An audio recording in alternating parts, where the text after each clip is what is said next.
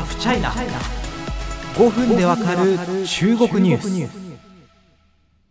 バイデン大統領が初めて直接会って話す外国首脳となった日本の菅義偉首相。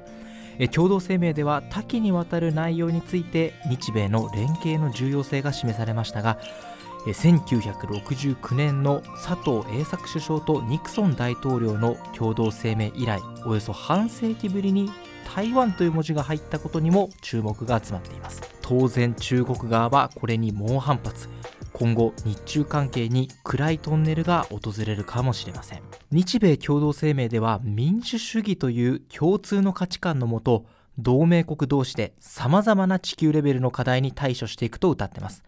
また安全保障分野では核を含むあらゆる種類の米国の能力を用いた日米安全保障条約の下での日本の防衛に対する揺るぎない支持を改めて表明した。米国はまた日米安全保障条約第5条が尖閣諸島に適用されることを再確認したという従来の方針が改めて確認されました、まあ、尖閣諸島を含めてアメリカ日本を守るよということですね。声明自体アメリカにとって挑戦者となった中国を意識した内容といえる部分もあります。今回話題になった台湾ですが日本語では台湾海峡の平和と安定の重要性を強調する。そして中国大陸と台湾の問題を指す両岸問題の平和的解決を促すという一文が入りました。おさらいすると、まあ、中国北京の共産党政府は一つの中国という原則を打ち出しています。すなわち中国は地球上で中国共産党の治める中国一つで台湾は中国の一部分なんだと。日本の外務省は1972年の日中共同声明の中でこれを十分理解し尊重するというスタンスです。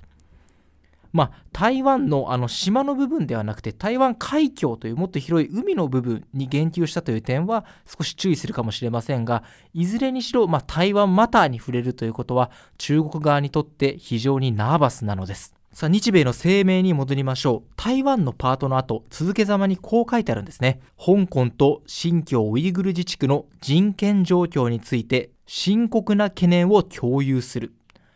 まあ、ここも非常に中国は触られたくないところで、一方でバイデン政権は人権を外交政策の軸の一つにすると言っていますから、同盟国の日本とすれば、ある意味外せない部分と言えるかもしれません。ただこうした内容は菅・バイデン会談の前3月中旬に行われた日米の外交と防衛のトップが会するいわゆる日米2プラス2ですでに上がっていましたから、まあ、なんか突然予想外の文言が現れたというわけではないんですね。まあ、すでに事前に出ていた内容を首相とバイデン大統領の間でも確認したということです。ただ、えー、共同声明に台湾が入るのはお伝えしているようにおよそ半世紀ぶりそのインパクト世の中的にも大きかったようですここに当然中国は反発します中国外務省の報道官は人権問題を口実に他国のイメージを汚し他国の安定を損ね発展を抑え込もうとしており中国や世界の人々はこれを許さないなどと批判しています米中対立は間違いなくゴールが見えていません。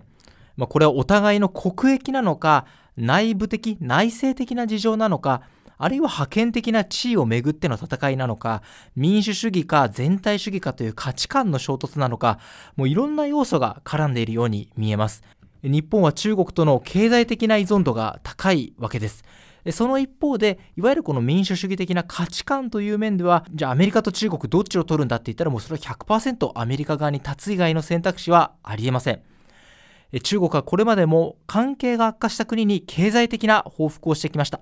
最近ではオーストラリアや EU などです。経済的な手段で地政学上の利益を獲得することを economic statecraft と言いますが、例えば貿易規制などをすることによって、まあ、あのいわゆる報復ともいえるような措置をしているわけですね。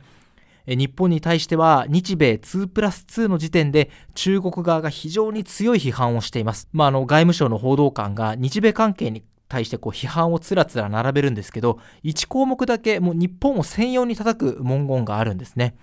真偽に背き、日中関係を壊したなどと言ってるんです。日本にもこうした経済的な手段を用いた攻撃報復の矛先が向く可能性は差し迫っていると言えることもできるんじゃないでしょうか。